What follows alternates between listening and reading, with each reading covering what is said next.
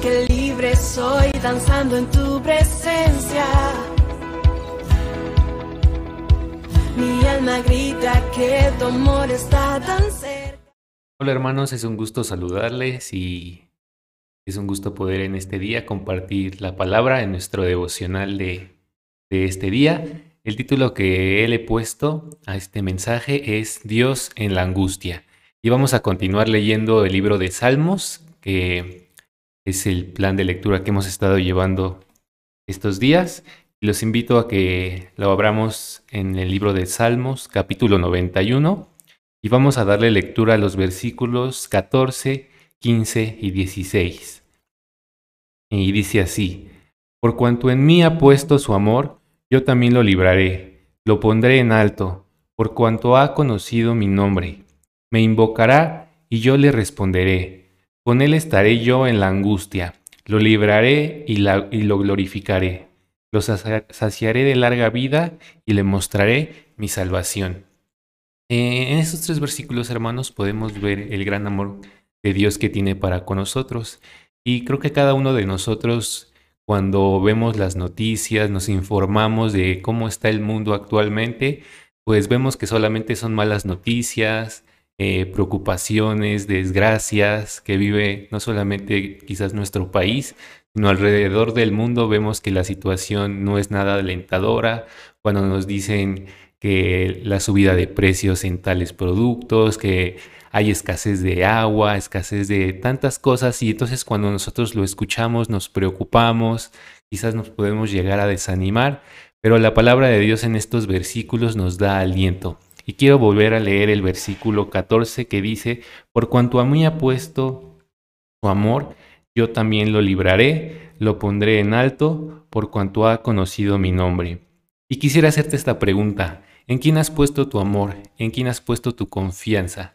Quizás has puesto tu confianza en algún gobernante que ha prometido que la situación va a estar bien o que va a cambiar, pero lamentablemente muchas veces nos pueden llegar a desilusionar, nos pueden llegar a fallar. Quizás estás pasando por momentos de en tu salud, que quizás has estado enfermo y has puesto tu confianza en algún doctor, en algún médico que te ha dado algún diagnóstico, pero sabemos que también ellos pueden equivocarse y nos pueden dar algún eh, pues algún diagnóstico que no es, la no, es, no es correcto y no ha sido la voluntad de Dios. Quizás te has quedado sin trabajo y estás confiado en tus capacidades, en que quizás tienes buenos estudios y has confiado en tus fuerzas, pero a la hora de que buscas trabajo, pues no lo encuentras, ¿verdad? Y también nos vemos decepcionados.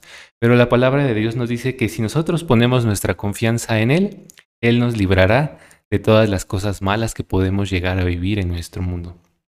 Sigue diciendo el versículo 15, me invocará y yo le responderé. Con él estaré yo en la angustia, lo libraré y lo glorificaré.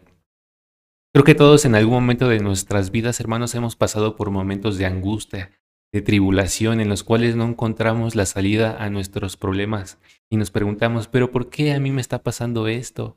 porque aparentemente vemos que todos están bien y nosotros en esos momentos estamos sufriendo y nos preguntamos, Dios, ¿por qué eres conmigo así? ¿Por qué no me has cuidado si yo soy un hijo tuyo? Y es en esos momentos cuando entramos en angustia, ¿verdad? Y creemos que Dios se ha alejado de nosotros.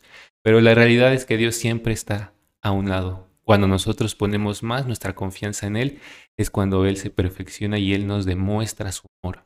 Entonces, si en algún momento has pasado por estas dificultades, hermanos, y no sabes qué hacer, no sabes qué reaccionar, has sido traicionado, te han defraudado, has puesto tu confianza en el hombre y lamentablemente eh, te han desilusionado, yo te invito a que en, esta, en este día pongas tu mirada en Dios y como dice su palabra, Él te librará en el momento de angustia.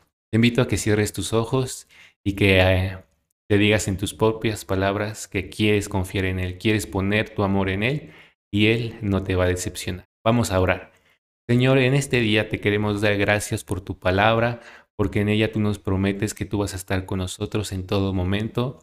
Perdónanos si en algún, en algún momento de nuestras vidas hemos puesto nuestra confianza en el hombre, en nuestra propia capacidad, pero sabemos que nosotros como humanos fallamos pero tu palabra nos promete que tú siempre vas a estar con nosotros para librarnos en el momento de angustia.